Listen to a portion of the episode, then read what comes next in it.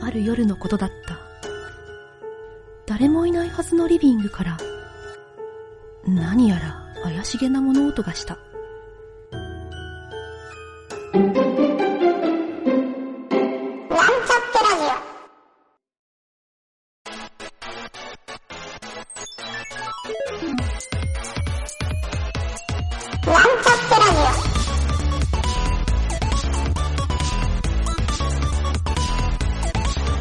この番組は、プログラミング初心者の勉強に役立つ情報をお伝えする放送局です。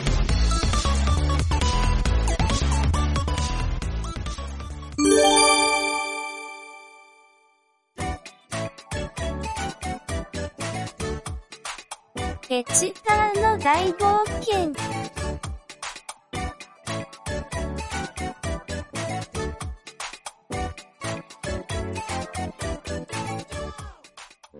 CSS の塔の中で、一人、はぐれてしまったペチパ。ルビーちゃんシェリーさんどこ行っちゃったんだよ？次の問題。えー、まだ問題あるの？あと少しだ。頑張って問題をクリアしろ。もう、ルビーちゃんとシェリーさんも探さないといけないのに。今回の問題は、レスポンシブデザインだ。レスポンシブデザイン？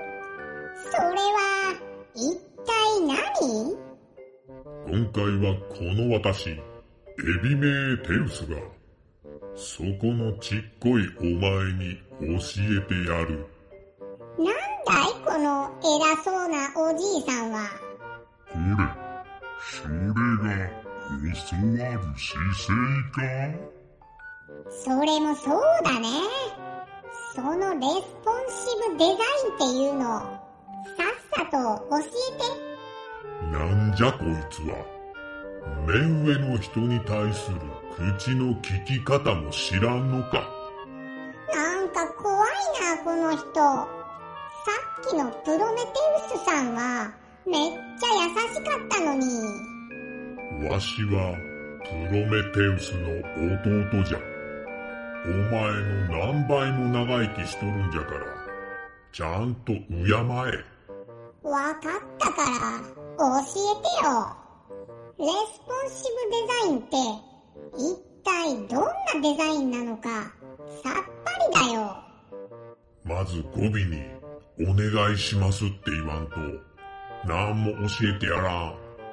えー、めんどくさいなあもう。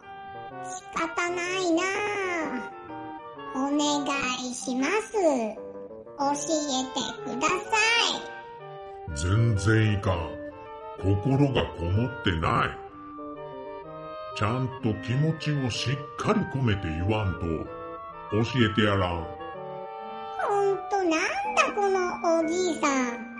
ちょっと長生きしてるからって、こっちが気分悪くなるじゃないか。エビメーテウスのおじいさん、お願いですから、レスポンシブデザインについて、このペチパーに教えてください。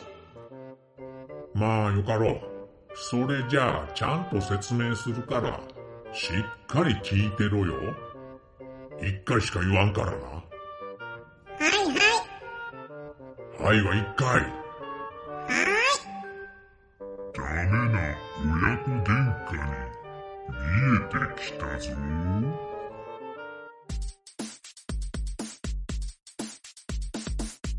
最初に言っとくが、わしのことは先生と呼べ。はいは短く。いいか？よく聞けよ。レスポンシブデザインはな、正確にはレスポンシブウェブデザインといって、ウェブデザインを違うサイズのデバイスで見たときに、どんなデザインでも一つの HTML の DOM 構造で表示させるデザインのことじゃ。デザインって、なんだか難しい感じがするな。CSS では、アットメディアという命令で、ウェブブラウザーのサイズを指定して、個別にセレクターを書いて対応するんじゃ。ん？アットメディアって、初めて聞いたよ。例えば、500ピクセルより小さい画面の時は、アットマークメディア、丸括弧、マックスハイフンウィズ、コロン、500ピクセル、丸括弧閉じ。で、その後は、波括弧を書いて、中に普通にセレクターを書いていけばいいんじゃ。へえ、そんな書き方があるのか。知らなかった。そして500ピクセルよりも大きい画面の時は、さっきの MaxWidth を MINWidth という風に書くといいんじゃ。マックスのサイズとミニマムのサイズが指定できるんだね。でも、中途半端なサイズって指定できるの？例えば、500ピクセルから800ピクセルみたいな時。そういう時は、アットメディアの後ろに、丸括弧同士を AND で繋げればいいんじゃ。なるほど。アンドをつけると、条件が増やせるんだね。こりゃ便利だ。他にもな、ユーザーエージェントを判別したり、アスペクト比を判別したりすることもできるんじゃ。それ、なんか難しいな。よくわかんないや。まあ、ピクセルの意味が理解できていればいいじゃろ。あとは CSS を書いていけば覚えるはずじゃん。そうなんだ。覚えなくていいなら、言わなくてもいいのに。ここまで覚えたら、あとは優先順位が理解できれば十分じゃ優先順位？ん。なんじゃお前？そんな基本を覚えておらんのか。CSS の優先順位は、後書き優先じゃ。あとセレクターの長さでも優先順位が変わることもある。レスポンシブデザインは優先順位をしっかりと理解してないと、後からとんでもなく大変になってくるぞ。そうなんだ。知らなかった。CSS って、優先な順番があったんだ。まあ CSS というのは、たくさん作って覚えるのが一番いいから、知らないことはどんどん書き込んで覚えていくことだ。うん、わかった。一方その頃、ルビーたちは、シェリーさん、お父さんって、亡くなったんじゃなかったっけ？うん、そうなんだ。前にも言った通り、昨年、病気で亡くなってしまったんだ。おいおい。今さっき、このおじいさん見て、お父様って言ったじゃないか。え？うん、シェリー、勇者の一行は三人いるって聞いていたが、このフロッピーという小僧と、そこのお嬢さんの二人しかいないぞ。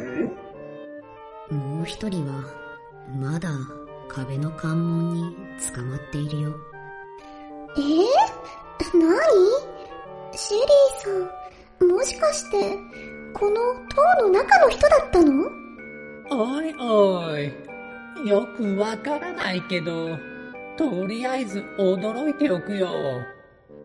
ええ違うんだ。そこにいるのは、確かに僕のお父様なんだが、昨年亡くなったのも確かなんだ。えー、一体、どういうこと？お父様が亡くなった後、お墓に埋葬したのに、なぜか生き返ってきたんだ。もしかして、生き返るプログラミングコマンドなんていうのがあるのかい？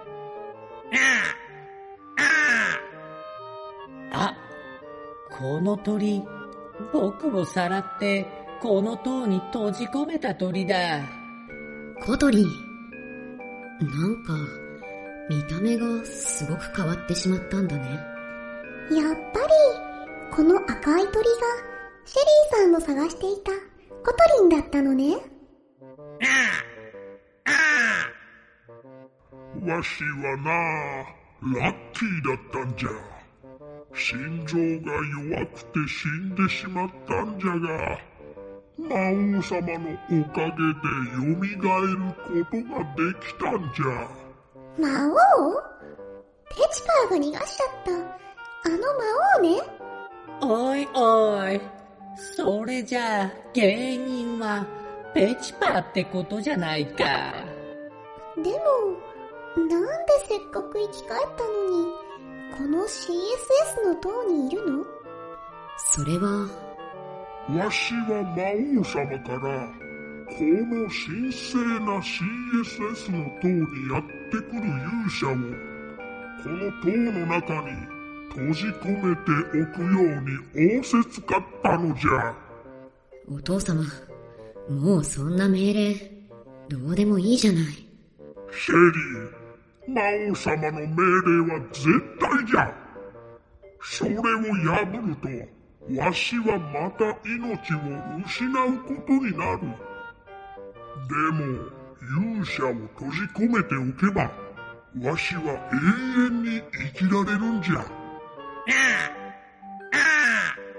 魔王は、ペチパーが勇者ってことを覚えていたのね。ペチパーはあんなにチビなのに、勇者一族ってことで、こんな場所に閉じ込められようとしていたのか。もしかして僕はペチパーを閉じ込めておくための餌だったのかい？コトリンが勇者と間違えて、お前さんを捕まえてきてしまったんじゃ。でもどうせじゃから、お前さんも、そこのお嬢さんも、この塔におればえええ嫌よ。この塔にはイケメンがいないじゃない。一生こんなところにいるなんて絶対確かに美味しいものはたくさん食べられたけど、僕もずっとここにいるのは嫌だなお父様、ペチパーとルビーは、僕が少しの間とはいえ、一緒にいて分かったんだけど、もしかしたら、本当に魔王を倒してくれるんじゃないかと思うんだ。シェリー、お前は分かってないの？魔王様が倒されてしまったら、わしの命もそこまでということなんじゃ。お父様、前は、そんな欲深い人間じゃなかったのに。なんと、シェリーが牢屋に閉じ込められていたおじいさんとグルだったことが分かったが、肝心のペチパーはというと、このフロア、クえ、いいの？なんか終盤になると内容は難しいけど、問題を覚えるだけでいいっていうから、楽って感じだな。いいか ?CSS をどんどん使って覚えていくんだぞ。エピメーテウス先生。今回、ペチパーは、レスポンシブデザインというのを学習したようだが、こればっかりは実践で使ってみないとなかなか身につかない機能なので、スマートフォンでホームページを作ろうとしている人は、ぜひ CSS を書き込んで、どんどん覚えていきましょう。CSS で覚えることはまだまだたくさんあるのですが、この CSS の塔で学習できるのは、もう少しの予感がしますね。次回もさらに CSS を学習しますよ。え、ルビーとシェリーの方が気になる？あっちはあっち。あくまで CSS の学習がメインですよ。次回もお楽しみに。